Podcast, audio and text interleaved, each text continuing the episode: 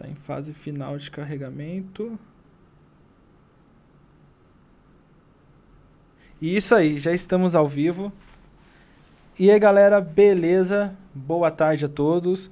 Estamos começando aqui mais um episódio do canal Futuramente Podcast, de número 19, e estamos com ela aqui, não em presença física, né, que graças à pandemia é, vem ficando bastante difícil, mas via online.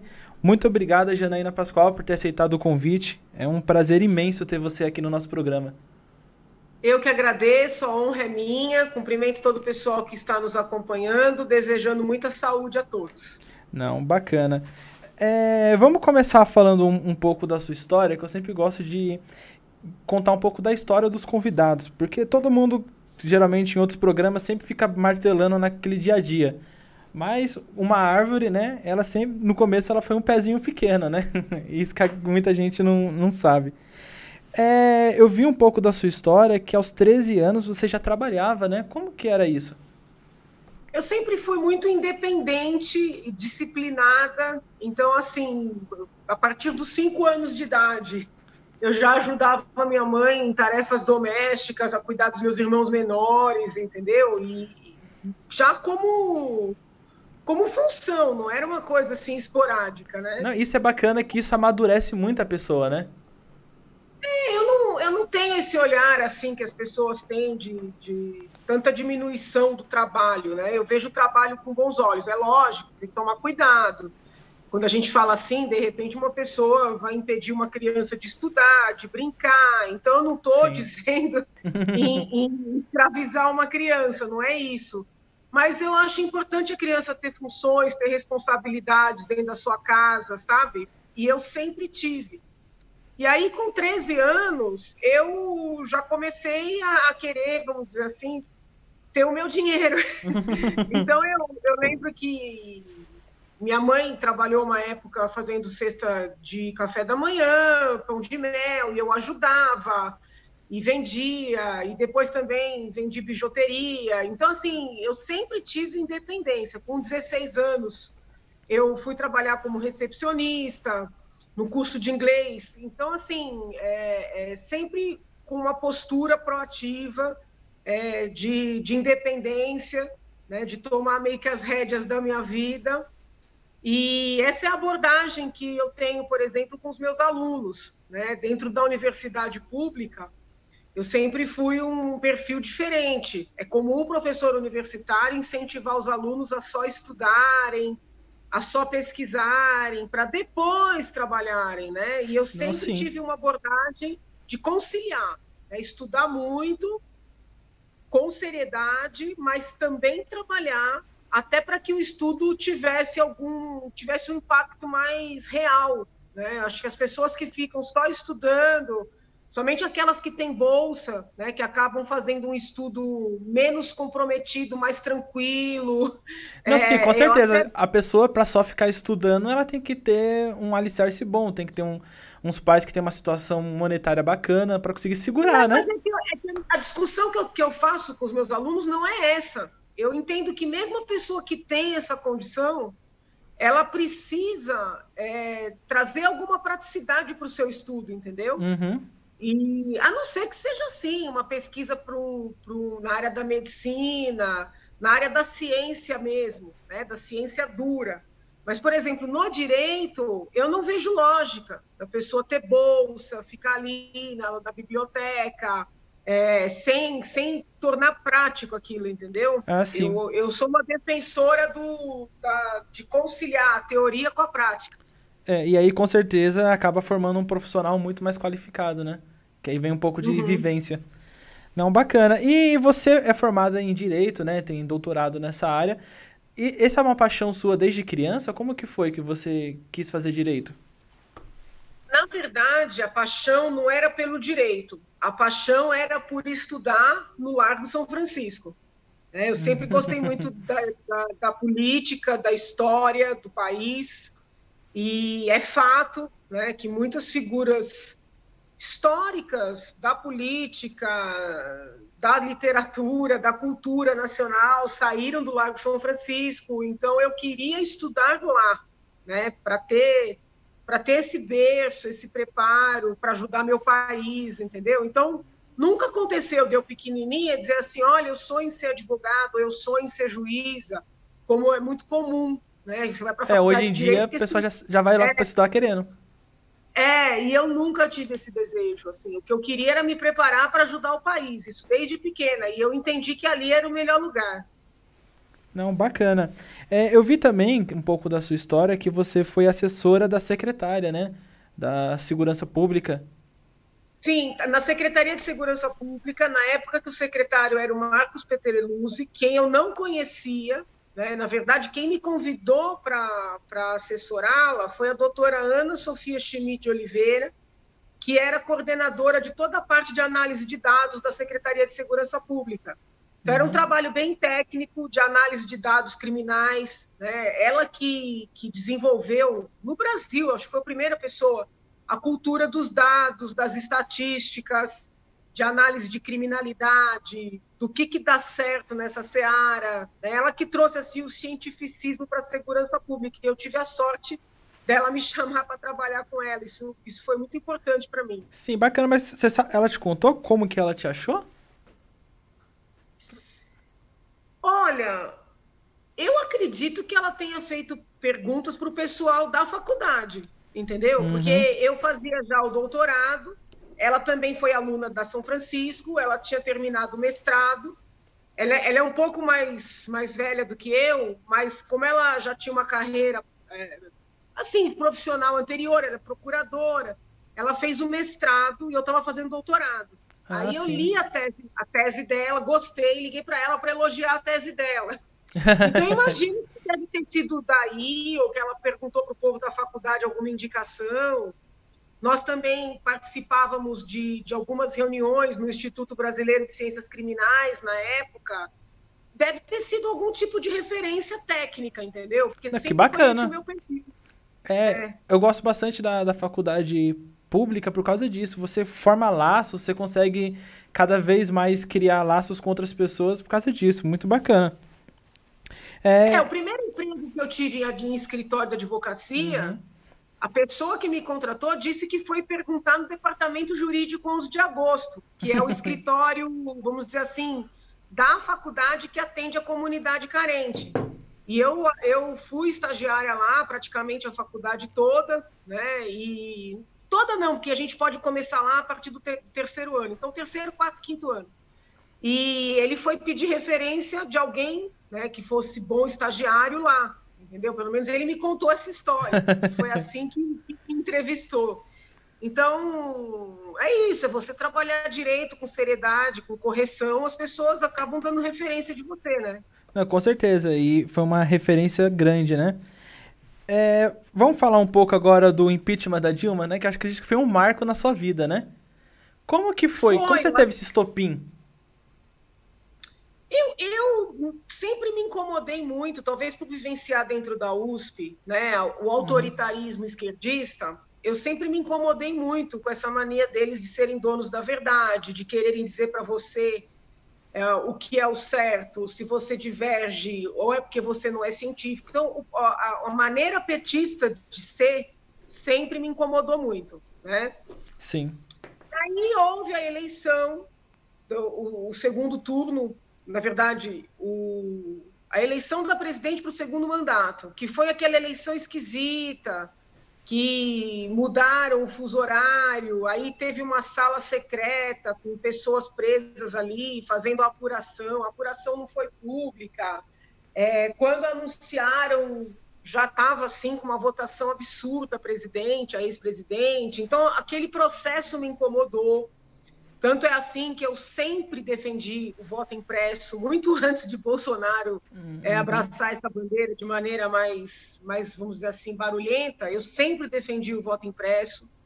Então, isso me incomodou e eu comecei a colecionar né, situações estranhas, a, a, a, o caso de Passadina, é, notícias de remessas de dinheiros para o exterior e sempre fui muito estudiosa. Então, isso aí foi começando a criar um conteúdo, entendeu? Uhum. E eu comecei a propor para as pessoas. Depois eu tive acesso ao material da investigação feita pelo Tribunal de Contas da União, né? especificamente o procurador Dr. Júlio Marcelo, que é um, uma pessoa muito técnica. Então eu fui somando tudo, né? até perceber que alguém tinha que tomar uma, uma providência ali. Sim, é, você começou a assimilar, fácil. né, essas coisas. Você falou assim, pera, tem algo é, de errado. Fácil, porque muita gente me dava razão, mas ninguém queria se meter, entendeu? É, sair é... da zona de conforto, colocar a cara a tapa é era muito difícil. É, é difícil. Mas, assim, foi um marco na minha vida, na vida do país, e eu até lembro de uma entrevista que eu dei é, no começo, que eu disse assim, que eu, naquele momento eu entendi porque eu estudei Direito, né? Se eu tivesse feito Medicina como meus avós queriam, talvez eu não tivesse como servir a nação, pelo menos não neste contexto. Né? O fato de ter uma formação sólida em Direito me permitiu enxergar um caminho jurídico em meio a todos aqueles elementos, aquelas notícias, entendeu? Não, sim. Então eu achei assim, foi uma coisa meio de Deus mesmo. Sim, é que o, o médico bom ele consegue salvar determinados X de vidas, né? Já um político bom ele consegue salvar uma nação. Isso aí que eu levo é, muito. E naquele, e naquele momento eu nem era da política, né? Então uhum. eu vejo mais como um instrumento do direito mesmo ter me possibilitado isso. Então eu fiquei eu me sinto com o dever cumprido. Uhum. É, eu vi que quando aconteceu o impeachment, né, vários partidos te procuraram para querer que você assumisse a legenda deles, né? E você Vários. aceitou o, no caso, o PSL, né? E... É que houve vários momentos, né? Uhum. Durante o processo de impeachment, eu já fui procurada por alguns partidos. E naquele momento eu não tinha nenhuma pretensão de entrar em política, nem podia, porque o trabalho que o processo de impeachment dá, as pessoas não têm a menor ideia. Um trabalho assim é pesado, entendeu? É, um trabalho é... de estudo de documentos, de, de arguição de testemunhas, é, sustentação oral. Então não é simples, né? Estudo do próprio direito, que tem normas muito específicas.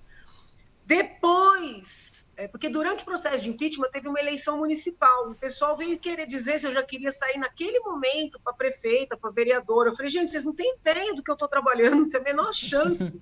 Me ofereceram programa de rádio naquela época, contratos com, com grandes escritórios, e eu recusei tudo, porque eu falei, ou eu foco nisso aqui, ou isso não vai sair, entendeu? Então Sim. eu foquei. Depois, já para a eleição, que foi a que eu concorri, vários partidos me procuraram. Lembro que me chamou muito a atenção o convite feito pela rede na época, que a rede. Depois eu até comecei a entender que tinha uma linha mais centro, uhum. mas eu sempre tive a rede como um partido de esquerda, né? bem de esquerda. Então, quando eles me convidaram a me filiar, eu achei muito engraçado. Eu falei: vocês estão, têm certeza que vocês estão ligando para a pessoa certa? E eles foram muito gentis, fizeram o convite, eu agradeci, mas não aceitei. O PSB me convidou também.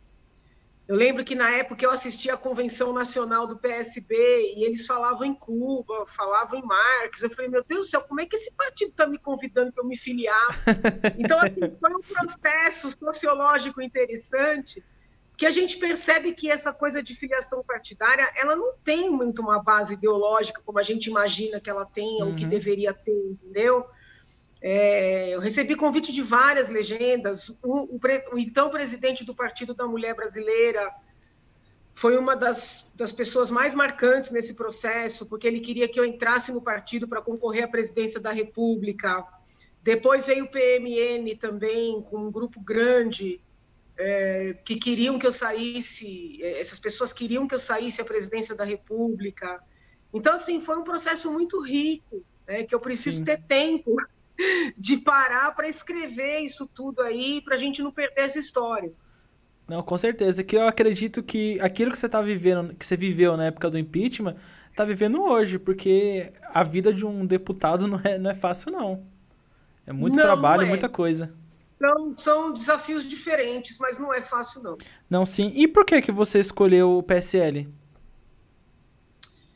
Então, na época, o que, que acontece? Às vezes você se filia, no, e é não, normalmente assim, num momento em que as alianças não foram feitas. Uhum.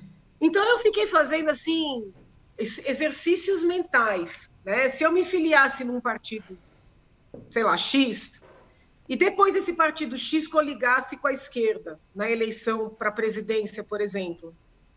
É, então eu comecei a fazer esses exercícios mentais e eu cheguei à conclusão de que dos, dos partidos que me procuraram, o único que não tinha nenhuma chance né, de, de, de se alinhar com a, com a esquerda era o PSL.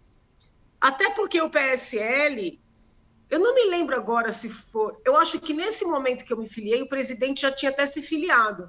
Mas quando eu comecei a receber os convites, inclusive do PSL, o presidente ainda não tinha se filiado, ele não tinha escolhido um partido. Uhum.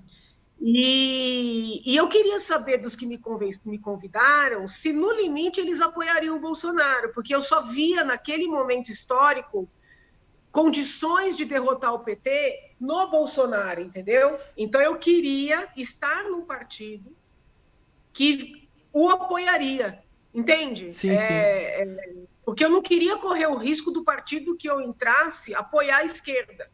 Sim, que, que bacana. É que você queria realmente vestir a, a camisa do, do, do, partido que você se filiou, né? E querendo ou não, você falou assim, pô, imagina eu aqui apoiando o, o Lula, apoiando a Dilma, né? Não, na verdade, como eu sempre digo, eu não, eu não sou uma pessoa de partido, uhum. né? eu uhum. sou uma pessoa do Brasil. Então, eu não queria estar numa sigla que fosse apoiar algo ruim para o país. Sim. E eu considero apoiar alguém, né, do, do, com todo respeito, a gente não quer ofender, mas do PT, algo ruim para o país, entendeu? é como do PSOL também, pelas ideias, pelas bandeiras. Então, eu não posso correr o risco de estar numa sigla que vai fechar com a esquerda. Sim, a pessoa acaba ficando vendida. É, nessa época que você se filiou ao PSL, eu vi que você também foi chamada a ser vice-presidenta, né? Sim, foi um, um, período bem difícil, mais de um mês de, de reflexão, de reuniões, de amadurecimento, é, eu procurei ser muito transparente com o presidente, com a sua equipe, muito honesta, entendeu? Para ele, vamos dizer assim, não comprar embrulhado.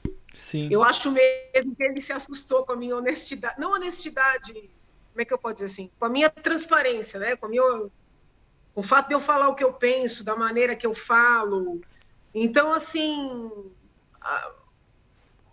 Eu, eu acho assim que ele também ficou com medo de eu ir para a vice-presidência, entendeu? Sim. E naquele, e naquele momento eu não queria ir para Brasília, não podia, eu tinha compromissos familiares, eu tinha, eu queria estar em São Paulo.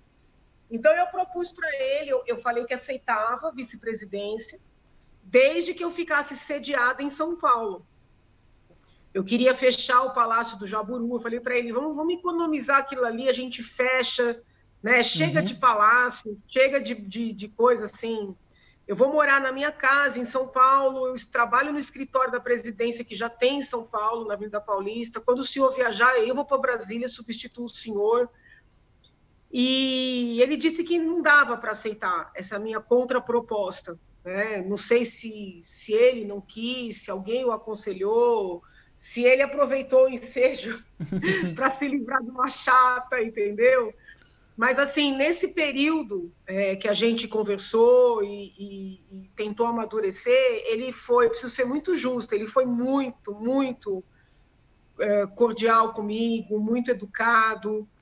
Não teve nenhuma situação assim que eu pudesse achar que houve machismo, entendeu? Sim. Ele, eu tinha, eu podia falar, Agora, o entorno dele é complicado, né? É um entorno difícil, assim. então, não sei se a gente daria certo, não. Não, sim. É, só, só para ver a evolução, né? Você nem queria entrar para a política, né? Que você falou que no começo nem pensava nisso e recebeu um convite para ser o segundo maior cargo da República, né? Uhum, então, é uma evolução. Uhum. E eu vi também que eles te cogitaram até como governadora, né? Do estado de São Paulo. Aí até agora, né? É, não, lá em 2018, uma, o falecido saudoso Major Olímpio queria, porque queria que eu saísse a governador. E eu até, na época, achava que era graça, que assim, isso parece brincadeira que o senhor está falando, né? Uhum. Aí eu saía deputada porque eu queria ficar em São Paulo. Agora, o PSL, que já não tem mais o presidente Bolsonaro, uhum. tem insistido comigo nesse, nesse ponto. E outras pessoas também têm ido ao gabinete. Eu recebi até gente de Brasília é, pedindo para eu sair a governadora. Então, isso é agora. Ah, né, é tá agora. acontecendo de uma maneira, é, de uma maneira mais contundente. Não, que bacana. E você, como que tá na sua cabeça? Tá querendo? Não, eu, eu, eu, eu pretendo me candidatar a, a, a senadora. Entendeu? Senadora. Acho que nesse momento tem mais a ver com o meu perfil. Neste momento, Uhum. Eu acredito que vai ser importante ter essa vivência nacional, que do Senado eu vou poder ajudar o país inteiro, não só São Paulo. Quando eu argumento isso, as pessoas que querem me convencer a sair ao governo, elas dizem assim: mas doutora, São Paulo é o carro-chefe, se a senhora for boa governadora, a senhora vai ajudar o país, entendeu? Uhum. Então, assim, eu entendo que essas pessoas falam, nem, nem quero dizer que eu esteja correta e elas não, mas eu tenho esse sentimento de que o meu perfil, neste momento, ele encaixa melhor no Senado, entendeu? Claro, se eu vier a ser eleita, né? Sim. Eu quero concorrer. É uma, é uma reeleição muito difícil, é uma única vaga. Eu já sei que praticamente todos os partidos vão lançar candidato. Então, isso também divide muito a população, divide muitos eleitores. Mas, Natan, o, o nosso papel é voluntariar, Sim. entendeu? A gente se voluntaria. E aí, Deus decide por meio do povo. É, a voz do povo é a voz de Deus, né? Sim. E, e voltando um pouco para trás, né? Quando você saiu a deputada, você passou na sua cabeça ter uma votação tão grande como essa? Ser eleita com quase Não. mais de 2 milhões de votos? Não. Eu acredito que os partidos, que são muito experientes, eles tinham uma ideia. Porque era muito convite, Natan, era muito Sim. convite. E todos queriam que eu saísse a deputada federal. Porque depois eu vim entender, deputado federal, ele traz dinheiro para o partido, do Uhum. fundo partidário, e ele traz tempo de TV. O deputado estadual, não. Então, muitos partidos diziam assim: olha, eu quero que a senhora se filie, mas já estou avisando, só interessa se a senhora quiser sair a federal. Quando eu dizia que não ia federal, porque eu falava assim, gente, se eu não aceitei ser vice-presidente, que eu não tinha condições de mudar para Brasília, como é que eu vou sair a federal? Tem o menor cabimento, entendeu? Sim, com certeza. Então, tem, que começar de, tem que começar de algum lugar, mas tem gente que quer já atirar para cima. Não, tem que É, criar uma, esca- aí- uma escalinha. Eu imagino que eles já soubessem que a minha votação ia ser grande, porque era muito convite, muita insistência. Mas eu, de verdade, não tinha nem certeza que eu seria eleita. Né? Tanto é que eu nunca vou esquecer, na véspera da eleição, minha mãe me ligou, falou: Olha, filha, você está preparada para perder? Você está preparada, entendeu? Para as Uhum. pessoas fazerem piada, né? Te ofenderem, te, te, te- vamos usar um termo aqui, não tec, te zoarem, entendeu? Você vai ficar deprimida, isso aí vai te abalar emocionalmente. Eu lembro de falar assim para ela, mãe, eu, eu me voluntariei, entendeu? Se for eleita, ótimo, vamos enfrentar. Se não for também, eu fiz a minha parte, né? Fiz uma Sim. campanha com os meus recursos, uma campanha humilde, é, falando o que eu acredito, não menti para ninguém, entendeu? Então, assim, quando, quando abriu a apuração, que rapidamente chegou a 500 mil votos, eu achei até que era brincadeira, entendeu? Então, eu, eu realmente não tinha nenhuma, assim, nenhuma ideia de que isso ia acontecer. Sim, que tem pessoas hoje que se candidatam a deputado que gasta rios de dinheiro que não tem nem um, décimo dessa votação. Creio eu que foi um boom, né? Eu, eu, eu, eu não compreendo essas campanhas tão milionárias. Tá? E com isso eu não estou aqui levantando Uhum. falso contra ninguém, mas eu acho que é muito dinheiro. Eu, eu acho estranho, entendeu? É, eu até conversei com, com outro convidado que veio aqui, que, era, que é vereador em Santo André, que a gente até levantou esse tema. A gente falou, meu, se a gente pegar o salário da pessoa, dividir vezes 13 num ano, e dividir vezes 4 anos que é o mandato, não dá nem metade do que a pessoa gasta.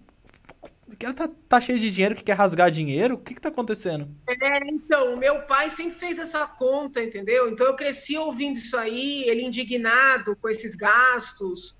Ele entendia que esses gastos era sinal de que a pessoa estava entrando para fazer coisa errada. Então eu cresci com essas ideias e eu procuro ser fiel ao que eu aprendi na minha família, entendeu? Uhum. Nem sempre é fácil, porque eu acabo sendo chata demais, implicando com tudo, e é duro né, de conviver. Mas o que, que vai fazer? É o que eu sou, como eu sou, o que eu acredito. Sim. É, eu vi que, que o, conforme você falou, né, que teve o convite para ser vice-presidenta, é, o PSL ele tinha ali uma convivência com o atual presidente Bolsonaro, né? E sobre. Qual que seria a sua opinião sobre o, go o governo que ele vem exercendo? Olha, é, eu acho que é como, como com tudo, né, Natan? Uhum. Tem coisas que eu acho que são boas, tem coisas que eu acho que são ruins, entendeu? Quando eu acho que é bom, eu elogio. Né? Ontem eu acho que ele fez um bom pronunciamento, teve aí esse, esse panelaço contra ele, achei injusto, porque o pronunciamento me pareceu bom. Sim. Mas ele apronta outras vezes, né? Fica arrumando aglomeração desnecessariamente, entendeu? É... Então, quando eu acho que é ruim, eu digo que é ruim. Tem coisa que eu acho legal e outras não. Não, sim.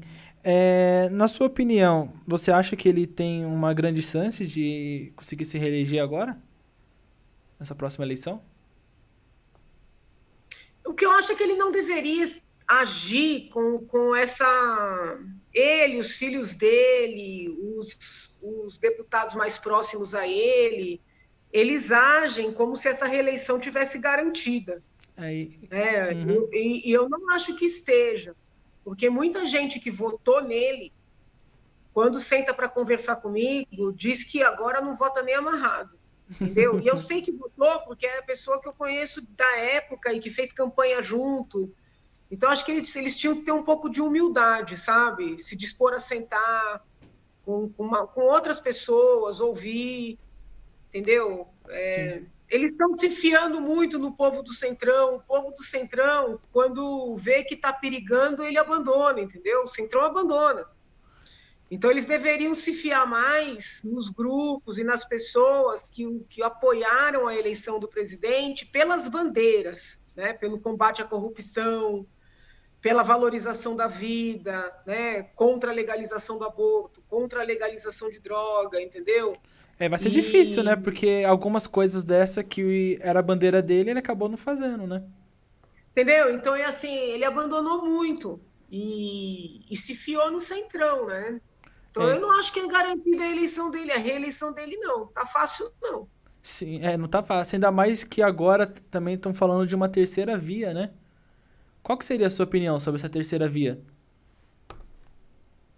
Desse povo que tá aí, eu só vejo Sérgio Moro. Mas é. ele acha que não vai candidatar, então não sei. É, eu, eu, até no começo eu tava achando que era até uma brincadeira o povo querendo articular até mesmo Danilo Gentili para ser presidente. Quando eu olhei aquilo, eu falei assim, ah, é meme. Mas não, né? o pessoal até mesmo do MBL, né? Tá vindo fortemente com, com isso. Você acha que é, vai dar em alguma coisa? Muito. Eu gosto muito do, do pessoal do, do MBL, né? Eu tenho essa, esse carinho por eles, porque eles apoiaram muito o impeachment. E gosto, convivo ali na Assembleia com o Arthur. Até conversei com ele ontem, por coincidência. Mas, assim, eu não acho que seja uma candidatura com consistência. Né? Se o Danilo Gentili quiser sair a deputado, seja estadual, seja federal, acho que ele deveria sair a federal, é, acho que seria um bom quadro, entendeu? Mas presidente da República, não dá, não por enquanto. Não, eu sim. não votaria nele na próxima eleição. Acho que precisa ter um pouco mais de, de, de conteúdo, de experiência, Entendeu? Sim. O fato dele, dele ser um artista, dele ser um humorista, não impossibilita que ele um dia venha a ser presidente, não é isso. Entendeu? Ele pode vir a ser presidente. Mas eu entendo que ele tem que dar outros passos. Né? Então, quer ser presidente? Saia deputado federal primeiro. É que nem o caso do Hulk. No, no, no, nada impede que o Hulk, no futuro, seja um presidente da República, mas vai sair do, do auditório para a presidência, caramba, não dá. É um salto muito Entendeu? alto, né? Então, se candidate ali a governador do Rio. Rio de Janeiro está precisando tanto de um bom governador, sabe? Eu tenho uma paixão pelo Rio de Janeiro, todo brasileiro tem. É, é, tá abandonado, né? Hoje caiu um prédio ali, uma menininha de dois anos morreu, entendeu? É governador preso atrás de governador preso. Então, assim, poxa, Tá querendo ajudar? Até onde eu entendi, Luciano Huck mora no Rio. Sim. Se candidata a governador do Rio. É, fa faça uma sei, bandeira, defenda uma bandeira primeiro, né? Entenda o que, que é política, depois queira ser presidente. Entendeu? Eu acho complicação muito jovens também, né? Eu acho que uma pessoa com um pouco mais ou de experiência ou de tempo de vida, experiência pública uhum. ou de tempo de vida, faz diferença, né? Sim. E você imagina um João Amoedo como presidente? Que ele também vem junto com essa terceira via, né? Não, ele veio com essa, com todo respeito a ele, ele veio com essa conversa de que ele foi escolhido. Não, eu acho que é ele que quer. E como ele é ali o, o manda-chuva do partido, da maneira dele, ele impôs, entendeu? É. Então, acabei, antes de falar com você, eu estava conversando com o Marcel, Marcel Van Hatten, do, do Novo. Gosto uhum. muito do deputado federal Marcel. Acho que é uma pessoa assim que consegue congregar né, os valores do novo, de redução da máquina pública, de redução dos gastos, que são valores que eu compartilho. Pode ver lá, meu gabinete é bem enxuto, é bem econômico. Uhum. Então, acho que o Marcel consegue conciliar esses valores com uma defesa das bandeiras mais à direita. Né? Ele é mais à direita no novo, então eu gosto dele. Eu escrevi para ele, porque ele está indicando um deputado federal que, que eu confesso que eu não conhecia, fui tentar conhecer as ideias agora, mas ele tem 34 anos, entendeu? E não dá, não dá para votar para presidente uma pessoa que acabou de completar a idade mínima de 35 anos. Né? Eu não voto, entendeu? Então eu escrevi para o Marcel, falei, pô, Marcel, mas por que, que vocês não, não chamam o Zema? Né? Porque o Zema está fazendo um bom governo em Minas Gerais. Uhum. Repara que ele é uma pessoa discreta, né? que, que também apoia o governo quando é caso, toma suas decisões é, ali para Minas, entendeu? Eu acho que é um bom quadro. Mas, pelo menos, o que o Marcel me disse é que Zema não quer. Né? Então, assim, mas é um cara que já tem mais um, um, um chão de vida, entendeu? Não, Sei lá, sim. eu olho essas coisas. Não, sim, é que eu acredito que essas eleições vai ser as eleições mais conturbadas que o Brasil já teve. Porque de um lado você tem o Bolsonaro ali com o seu exército, né? É exército mesmo, as pessoas que seguem ele, e tem o Lula do outro lado com o exército também, né? Então eu acredito que o. E a quem acaba sofrendo é a população brasileira, né? Tem razão. De certo modo. É, vamos ver. Quem viver, verá, né? Vamos aguardar. Assim, e, e, tomara que todo mundo viva para ver isso. Amém, é, amém. Eu vi que você falou é, um pouco da CPI da Covid, né? Que, uhum. que tá estourando lá. Qual, qual é a sua opinião sobre essa CPI? Então, eu, eu penso que eles estão já com uma decisão tomada. Né? Eles querem acusar o presidente das quase, das quase 500 mil mortes. Uhum. O presidente errou e erra muito. Mas daí a dizer que ele, é, que ele é um homicida, que ele é um genocida, que ele é culpado das mortes, é um discurso quase negacionista, porque ou Sim. você acredita que existe o vírus e que o vírus causa uma doença grave que mata, ou você acredita que quem mata é o presidente, entendeu? Uhum. Então, para mim, é um showzão que eles estão fazendo, palanque para a campanha de 22, porque muitos ali são candidatos ou a senador ou a governador nos seus estados, entendeu? Sim. Então, é um palancão que eles estão fazendo. Né? Algumas pessoas estavam ali esquecidas, encontraram uma maneira de aparecer, de saírem até como heróis chega a ser ridículo ler artigos em jornais né, de endeusamento a determinadas pessoas. É, a forma como questionaram a doutora Nise, né, por exemplo, ontem Sim. foi ouvida a doutora Luana. A doutora Luana foi ouvida, eu não pude assistir os depoimentos na íntegra, né, porque eu, eu tinha sessões na, na Assembleia no mesmo horário, Sim. então eu vi alguns flashes, um assessor fez um relatório de tudo que foi dito. Então, assim, eu estou acompanhando, mas é impossível assistir tudo na íntegra. Mas os trechos que eu vi da, da, do, do, do, depoimento da doutora Luana, eu percebi que a doutora Luana foi tratada com muito, com um pouco mais, pelo menos os trechos, né, com mais respeito. Sim.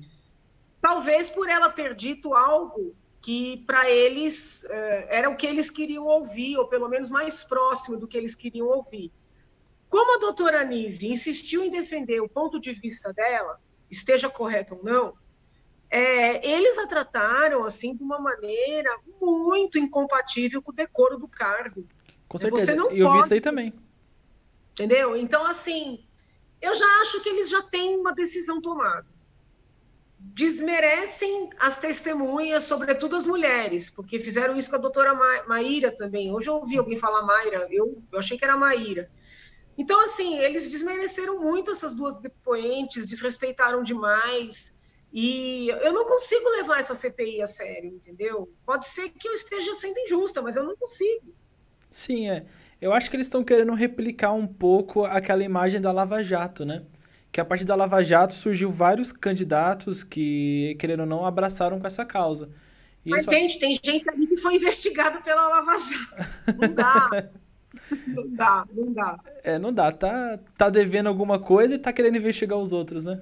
É, não dá. Deus me perdoe, mas não dá. Não, sim. É falar um pouco, você, você falou um pouco sobre o MBL, né? Até mesmo pediram para me fazer uma pergunta para você que mandaram aqui no chat. Qual que seria Fala a sua aí. opinião sobre o MBL? Você, você já pensou em ingressar ou pensaria futuramente em ingressar ao MBL? Não, mas o MBL é para criança, eu já passei da idade de pertencer ao MBL. não, imagina. O, o... Não, veja. Primeiro assim, eu não gosto de, de entrar em nada, em termos assim de, de, associações, de clubes, entendeu? Se eu pudesse não estar em partido nenhum, eu não estaria, porque eu gosto de ter independência. Então, Sim. assim, me filiar ao MBL não tem a menor, menor possibilidade. Agora, eles já me convidaram para participar lá dos eventos deles, entendeu?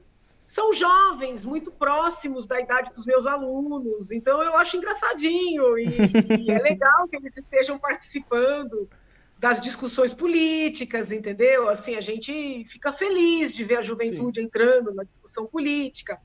Como tem outros grupos, né? Outro dia Sim. o pessoal era alguma coisa como uma uni da direita, assim, me chamou para um debate, eu participei, fiquei feliz de ver a uhum. juventude integrada na política, mas daí a fazer parte, não. Sim, é, é, que eu vejo que hoje a juventude, querendo ou não, tem muitas pessoas de 12, 13 anos que já nascem querendo falar de política. Isso aí eu, é acho, ótimo, eu acho isso muito ótimo. É, eu até fiz uma brincadeira com o Márcio Colombo, no dia que ele estava aqui, que como eu montei esse programa, eu comecei a convidar todo mundo, seja pessoa de direita, seja pessoa de esquerda, eu tô aqui para bater um papo. Aí me convidaram para entrar num Discord, né, que é um aplicativo como se fosse o Zoom, só que de várias pessoas. E eu entrei lá, eu vi uma criança que devia ter os seus 10 anos de idade metendo pau no Lula. Falando, não, ele roubou Ai, a nação.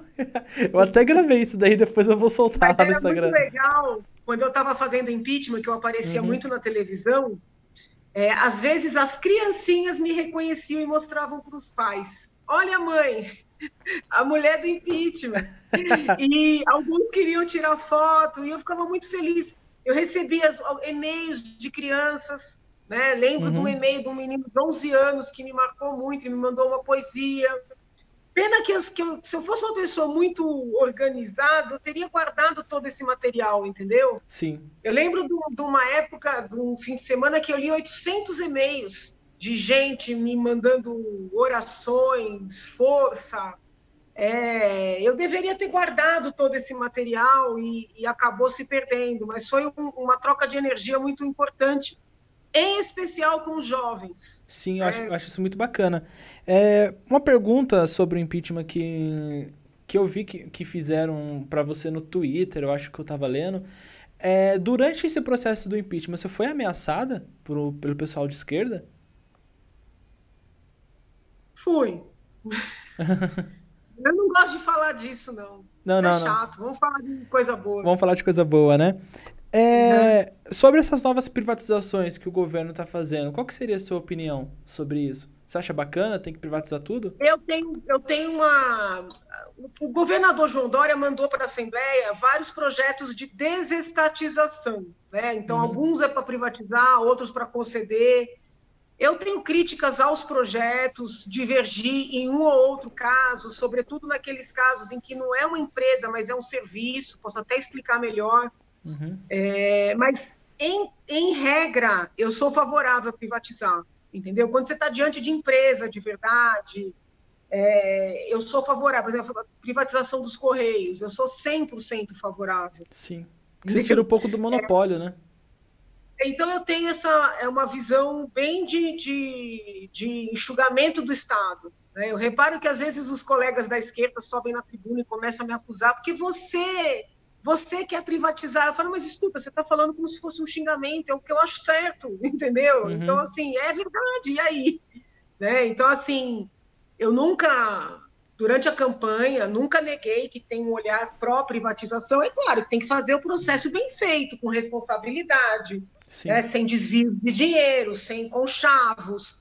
Mas eu sou favorável, como também sempre fui favorável à reforma da Previdência. Até foi interessante que muita gente ficou revoltada quando eu votei sim a reforma da Previdência, me chamando de traidor. Eu falei, eu não estou entendendo nada, eu defendi essa reforma a vida inteira entendeu? Até Sim. melhorei o texto para ser mais justo com os que ganhavam menos, mas assim, eu sempre defendi a reforma da Previdência, como defendo reduzir os salários ao, ao teto constitucional, defendo reduzir aposentadorias ao teto, reduzir pensões, acho um absurdo ter gente ganhando 50 mil reais de aposentadoria, mais do que isso de pensão, né? Isso é um absurdo.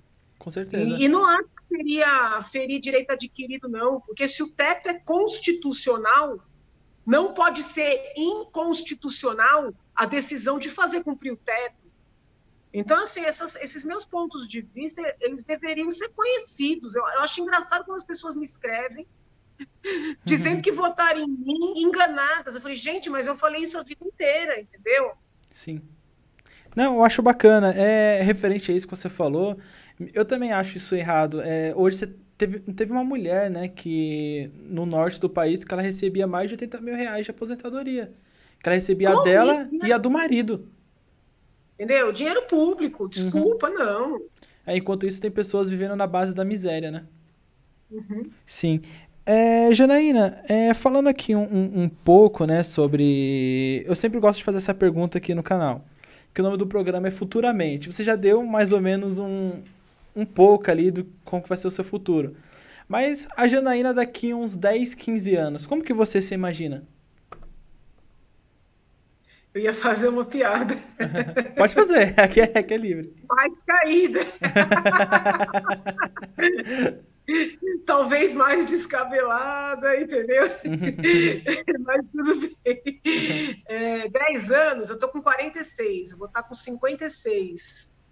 Meu Deus, não, não sei. Não sei, se eu conseguir ser eleita para o Senado, daqui 10 anos eu já vou ter terminado o meu mandato, né? Uhum.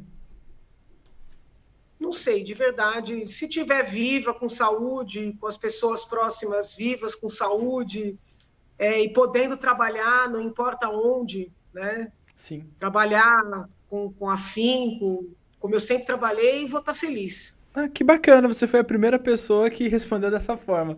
É, geralmente, quando eu pergunto isso, a pessoa sonha muito. Ela fala, não, eu imagino como um deputado federal.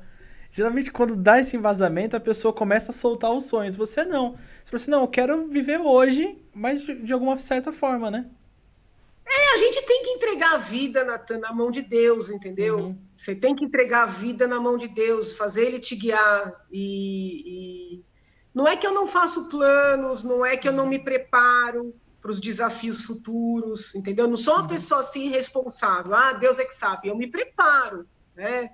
Aliás, é, é da Bíblia, né? Você tem que construir para Deus te ajudar. Sim. Então, mas eu, eu evito fazer planos, entendeu? Eu, eu quero que Ele me guie, que Ele me mostre onde eu devo estar, entendeu? É, é... E o que eu peço é saúde, né? Para mim, para essas pessoas que com meus parentes assim que convivem comigo para eu ter tranquilidade porque quando você tem uma doença né, na família te tira a tranquilidade para trabalhar entendeu então eu peço muito a Deus saúde para eu poder ajudar porque eu considero o meu trabalho um trabalho de ajuda mesmo de doação é, é quando a gente fala isso parece que está querendo diminuir salário não é isso não. Uhum. mas eu considero que eu preciso estar tá bem física e mentalmente para poder fazer um trabalho bom, entendeu? Onde eu estiver. E eu sempre amei meu trabalho. Desde o momento que eu estava ali na recepção da escola de inglês, sabe, até agora como deputada, professora de inglês, professora de direito, advogada, assessora, eu sempre amei meu trabalho, não importa qual fosse. Então Sim. eu quero estar, né, apta ao trabalho, né, onde Deus entender que eu devo estar. Ah, que bacana. É, só voltando aqui um pouquinho, é, você foi eleita para deputada. Como que foi seu primeiro dia como deputada? Você chegou lá e falou assim, você já tinha uma noção como que funcionava esse trabalho? Ou você falou, como que eu vou fazer isso daqui? Então, eu acho que eu já estava, assim, diferentemente de outros colegas, né, uhum. que não têm essa formação jurídica, é, esses estudos de direito constitucional, eu acho que eu já estava bem, bem embasada para a missão, entendeu? Sim. Então, foi o desafio mais de conhecer ali a parte burocrática da casa. A casa é muito burocrática, é ofício para isso, é memorando para aquilo, tudo tem um setor. Então, assim, tirando essa parte, sabe, das chatices burocráticas, que são coisas que me incomodam demais, uhum. mas a gente tem que aprender, é, não foi algo difícil para mim. As pessoas, a minha família sentiu muito, porque essa coisa de ser muito xingada em rede social, né, de nada tá bom, Sim. e de ser muito ofendida. Mas eu já tinha sido muito xingada na época do impeachment, que eu não tinha tanta exposição em rede social, mas eu já tinha sido, recebia cartas bem pesadas. Então eu acho que eu fui criando coro, né, coro mesmo para essas coisas. E foi, foi uma coisa muito natural, sabe, Natan? Uhum. Como se eu tivesse num lugar para o qual eu já estava preparada para estar. Que bacana. Entendeu? Uhum. É, eu vi que você fala bastante de Deus, né? É, você frequenta alguma, alguma igreja, alguma coisa? Agora com a pandemia, uhum. né, a gente tem evitado. Eu tenho sido bem conservadora nessa questão. Eu vou quando precisa, vamos supor, tem, tem que estar no evento, numa reunião presencial. Eu tenho frequentado a Assembleia direto, né, Assembleia Sim. Legislativa, uhum. é, mas eu tenho evitado outras aglomerações. Eu costumava frequentar a missa antes da, da, da, da, uhum. da pandemia, mas eu não sou batizada na igreja católica, não fiz primeira comunhão, entendeu? Mas eu frequentava a missa, porque tem uma igreja que eu me sinto bem perto da minha casa. E eu sou meio assim, tem uma, uma parte da Bíblia que é Mateus 18, 20, né? Uhum. Que está escrito assim, que onde houver pessoas reunidas em meu nome, lá eu estarei. Então, eu me sinto muito assim, né? Eu entro num templo é, evangélico, católico, espírita, budista, é, numa mesquita, numa sinagoga, eu realmente tenho, tenho essa capacidade de me conectar com Deus, eu me sinto bem, eu, eu sou uma defensora de todas as religiões, né? a tese Sim. que eu escrevi para concorrer à titularidade na USP, perdi, mas que eu me inscrevi para concorrer foi Direito Penal e Religião, que eu entendia que era necessário defender a religiosidade na universidade pública, onde ser religioso é um fato que diminui o cientista. Uhum. Né? Quando alguém dentro da faculdade quer ofender um colega, fala, ah, isso aí é argumento religioso, entendeu? Sim, com certeza. Isso sempre me incomodou demais e eu fui estudar a liberdade religiosa, importante da a importância da, dessa liberdade para a democracia e eu fiz a minha tese com base nisso. Recebi todos os recados que você possa imaginar para mudar o tema, entendeu? Sim. Não mudei o tema. A tese é boa, a tese é bem escrita, eu tenho convicção da tese, mas fui assim reprovada de maneira retumbante, com direito a, a todo tipo de, de publicidade. Isso não significa que as pessoas confundem, tá? A carreira acadêmica é uma carreira longa. Então, eu sou professora da USP, concursada, mas dentro da carreira de professor existem vários degraus que você sobe, entendeu? Ixi.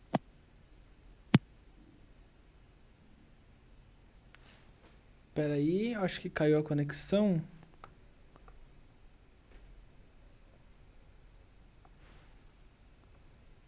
Deixa eu ver aqui. Calma aí, galera. Programa ao vivo é assim mesmo. Deixa eu só ver aqui o que aconteceu com a conexão do Zoom.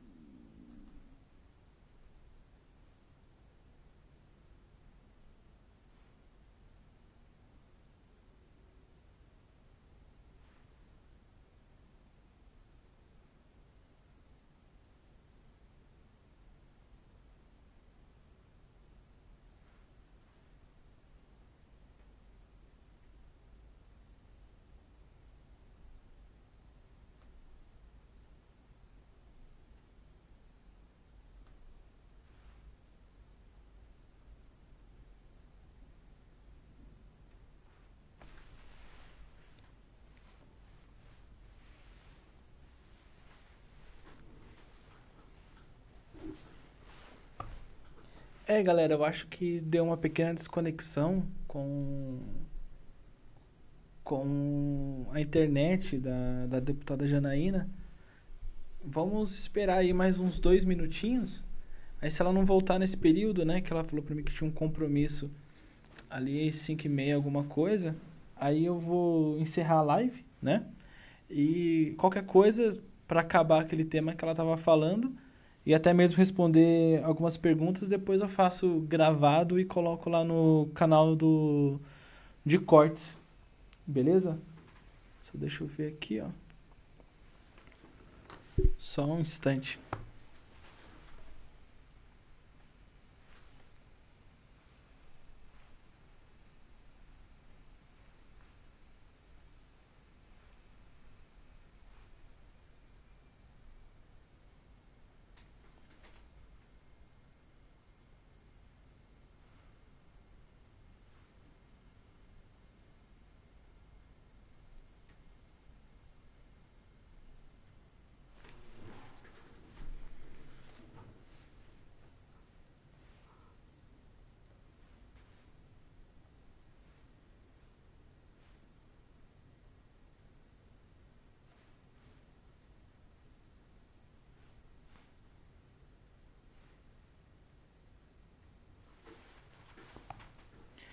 É, galera, beleza? Eu acho que não vai dar para voltar mesmo não, até mesmo pra live não ficar um pouco cansativo, chateado com essa tela preta aí toda hora, né? Mas muito obrigado a todos que assistiram aí. É, para quem não sabe, a gente também tem nosso canal de cortes, que é Cortes do Futuramente Podcast Oficial, onde a gente seleciona os momentos mais emocionantes, mais comunicativos da entrevista. Entrevista não, né? Bate-papo. e a gente acaba colocando lá, beleza? É, obrigado a todos que assistiram aí e até mais.